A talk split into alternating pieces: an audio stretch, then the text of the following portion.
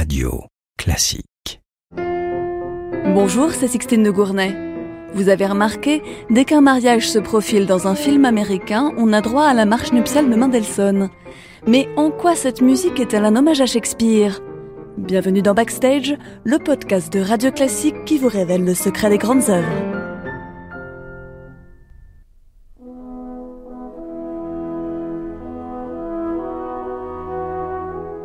Félix Mendelssohn a grandi au milieu des livres. Son grand-père est philosophe et ses parents reçoivent à Berlin l'élite culturelle du début du 19e siècle. La famille voue un culte aux œuvres de Shakespeare et lorsque Félix adolescent s'amuse à monter des pièces de théâtre avec ses deux sœurs aînées et son petit frère, il puise naturellement chez le dramaturge anglais. C'est sans doute le songe d'une nuit d'été qu'il répète pendant l'été 1826. Félix a 17 ans et en un mois, il compose sur le sujet de la pièce une ouverture orchestrale. Cela fait déjà plusieurs années qu'il écrit de la musique. À ce stade, il a déjà à son actif des symphonies pour cordes, un octoire et une sonate pour piano. Le songe d'une nuit d'été de Shakespeare met en scène une suite de quiproquos amoureux provoqués par la magie malicieuse d'un lutin, Puck. Cette comédie se déroule la nuit dans une forêt peuplée de créatures féeriques. Dès les premières mesures de l'ouverture, Mendelssohn propose des accords blafards, comme la lumière de la lune.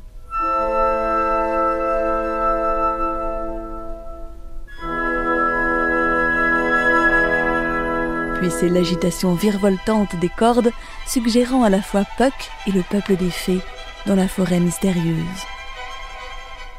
Mendelssohn fait entendre cette ouverture lors de deux auditions privées, avant la création officielle dans la ville de Stettin, en Prusse, le 20 février 1827.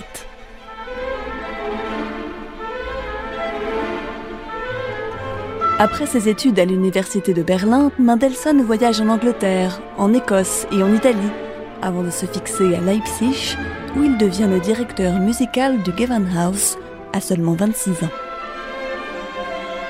Il ne va pourtant pas tarder à revenir à Berlin, car le roi de Prusse, Frédéric Guillaume, lui propose de réorganiser la vie musicale de la capitale. Il lui commande aussi une musique de scène pour accompagner la représentation d'une pièce de Shakespeare. Et justement, il s'agit du songe d'une nuit d'été. Mendelssohn reprend l'ouverture qu'il avait composée 16 ans plus tôt et y ajoute 15 nouveaux numéros. Le scherzo sautillant évoque le lutin Puck, toujours prêt à quelques malices. La marche des fées et le chœur de femme, avec deux sopranos solos, soulignent la légèreté de ce petit peuple fantastique et la féminité de leur reine Titania.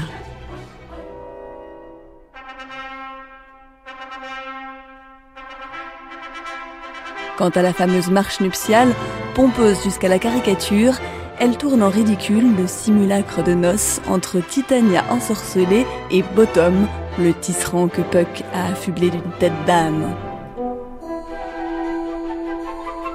Tout rentrera dans l'ordre à la fin de la pièce et les accords magiques du début de l'ouverture résonneront une dernière fois comme si tout cet imbroglio nocturne n'avait été qu'un rêve.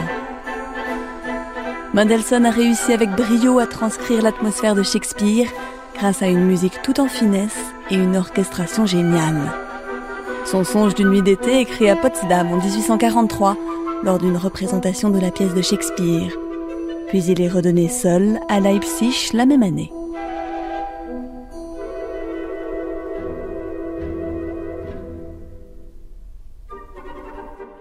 Mendelssohn n'est pas le seul compositeur à avoir été inspiré par le songe d'une nuit d'été de Shakespeare. Purcell, puis Weber, y avait déjà puisé un sujet d'opéra, comme le fera aussi Britten plus tard. Castelnuovo Tedesco en tire, lui, une ouverture en 1940. Mais nul mieux que Mendelssohn n'a su transcrire la vivacité des elfes. Et c'est naturellement sa musique que le chorégraphe Georges Balanchine choisi pour son ballet onirique, Le songe d'une nuit d'été, en 1962.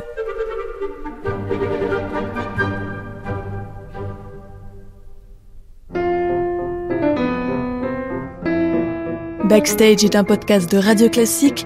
Dans le prochain épisode, Jean-Michel Duez vous parlera du premier concerto pour piano de Tchaïkovski.